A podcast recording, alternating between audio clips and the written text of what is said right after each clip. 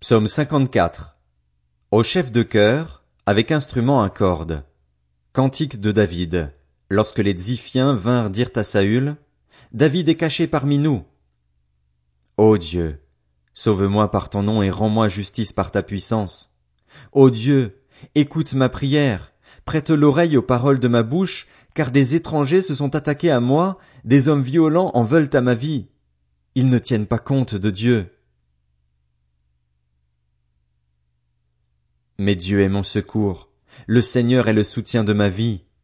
Le mal retombera sur mes adversaires. Réduis-les au silence, dans ta fidélité. Je t'offrirai de bon cœur des sacrifices, je louerai ton nom, éternel, car tu es bon. Oui, il me délivre de toute détresse, et je regarde mes ennemis en face.